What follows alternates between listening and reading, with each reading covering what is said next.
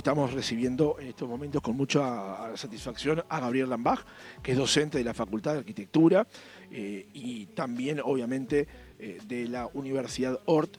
Queremos conversar de varios temas, tenemos que apretar todo en, en la charla, pero Gabriel, buen día, ¿cómo estás?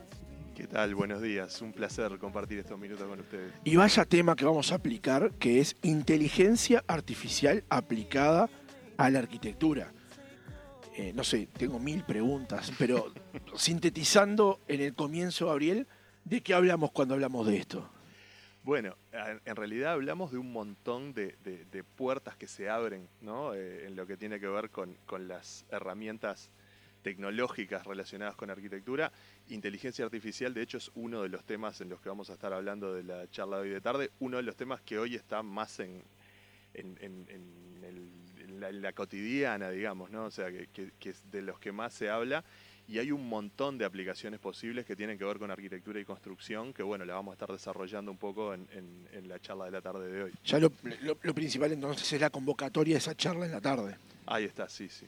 Pero, ¿cuáles son las herramientas que tenemos a disposición en términos de inteligencia artificial aplicada a la arquitectura? Bueno, hay un montón de, aplicaciones, por ejemplo, eh, la, la, clave cuando hablamos de inteligencia artificial es entender de que estamos hablando de tecnología que nos ayuda a, sobre todo, acelerar y a, mejorar procesos dentro de determinadas disciplinas, en este caso de la arquitectura.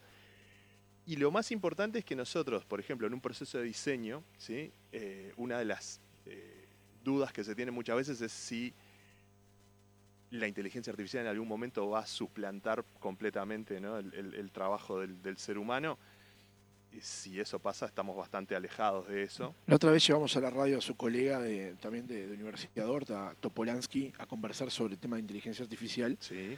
Y lo que llama la atención eventualmente en el último debate es que inteligencia artificial hay hace muchísimos años, está entre nosotros hace muchísimos años, pero tal vez con la irrupción de ChatGPT y todas sus novedades, como que el debate se ha popularizado más, ¿no? Pero en realidad la herramienta estaba disponible hace muchísimo tiempo.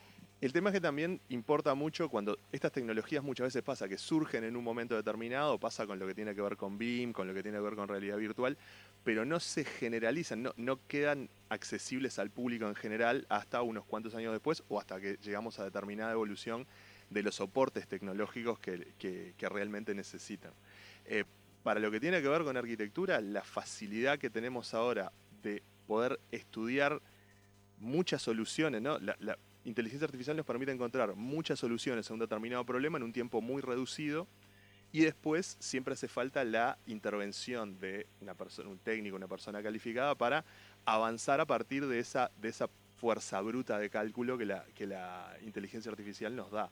Entonces, eh, yo creo que ahora el, punto está en que a los usuarios, eh, al público en general, digamos, se le permite el acceso a todas esas herramientas tecnológicas que de repente están desde hace un cierto tiempo atrás, pero no eran tan fácilmente accesibles. Y bueno, obviamente ChatGPT es como el buque insignia, ¿no? Claro. esta movilización que se está...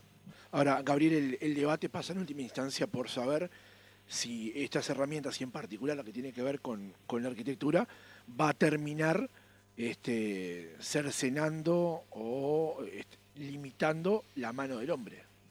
Yo creo que no, y de hecho me parece que somos muchos los que, los que pensamos, tenemos e, ese punto de vista, o sea, uno eh, pensando en las que están accesibles a, más cantidad de gente, ¿no? Como Mid Journey, por ejemplo, que es una inteligencia artificial que nos permite generar imágenes. Tenemos otras inteligencias artificiales que generan imágenes a partir de, de, prompts de texto o a partir de la modificación de otras imágenes, por ejemplo. También eh, tenemos inteligencias artificiales que nos permiten construir modelos complejos a partir de texto y a partir de la interacción, de, los ajustes que puede hacer la persona con, esas, con, esos, con esos textos y, la afinación que se puede hacer. La sustitución en realidad de la persona eh, sí, seguramente vaya a ser una movilización, un cambio, ¿no? un, un relacionamiento diferente entre el técnico y entre los procesos eh, que están asociados a la disciplina, pero no va a haber en realidad una sustitución. Es un cambio en las reglas de juego, básicamente. Y Gabriel, ¿cómo se posiciona la Universidad Ort respecto al uso de la inteligencia artificial en los programas de estudio? Pues es todo un debate en sí. Sí, sí. Bueno, de hecho yo, eh, una de las cosas que los que estamos más del lado tecnológico nos parece muy, muy eh, inteligente ¿no? del lado de la universidad es que la universidad se posicionó eh, colectivamente, ¿no? o sea, desde las diferentes facultades que, que, componen la universidad, se posicionó desde una manera en donde eh, necesariamente estas tecnologías se tienen que incorporar como una herramienta, ¿no? Y, la responsabilidad viene por el lado de hacer un uso eh, constructivo ¿no? y, y cuidado de esas herramientas para realmente lograr no que vengan a sustituir nada, sino que vengan a potenciar todo lo que se puede, todo lo que ya se podía lograr. En definitiva, claro. lo que se hace con inteligencia artificial lo podemos hacer sin ella, pero nos da una potencia en la generación de soluciones mucho mayor y ahí está donde el, criterio de manejo es importante y de hecho desde Facultad de Ingeniería, desde Facultad de Arquitectura, desde facultades, desde muchas facultades eh, dentro de la universidad se ha promovido el uso responsable y criterioso de todas estas eh, inteligencias artificiales que han surgido. O sea, dejar de pelear con la ola, sino aprender a surfearla. Exactamente, que además eh, el problema de estas olas es que te llevan, ¿no? O sea, si vos no te empezás pues aprender a surfearla quiere decir saber estar encima de ellas, utilizarlas como un impulso y no parar a que venga y te lleve puesto. Exacto, y desde ese punto de vista el posicionamiento de la universidad me parece muy positivo porque se han promovido espacios de, diálogo y espacios de difusión. Tenemos eh, equipos de tecnólogos educativos que han promovido y que han de alguna manera dirigido un poco, encaminado un poco el, el, camino, sobre todo para los docentes que no necesariamente todos están vinculados a la parte tecnológica y está bueno que se involucren en la medida de que para ellos también probablemente haya eh, cosas que potencialmente pueden ser muy ventajosas. Gabriel Lambach, docente de la Facultad de Arquitectura, Universidad Ort, gracias por haber estado con nosotros otra mañana.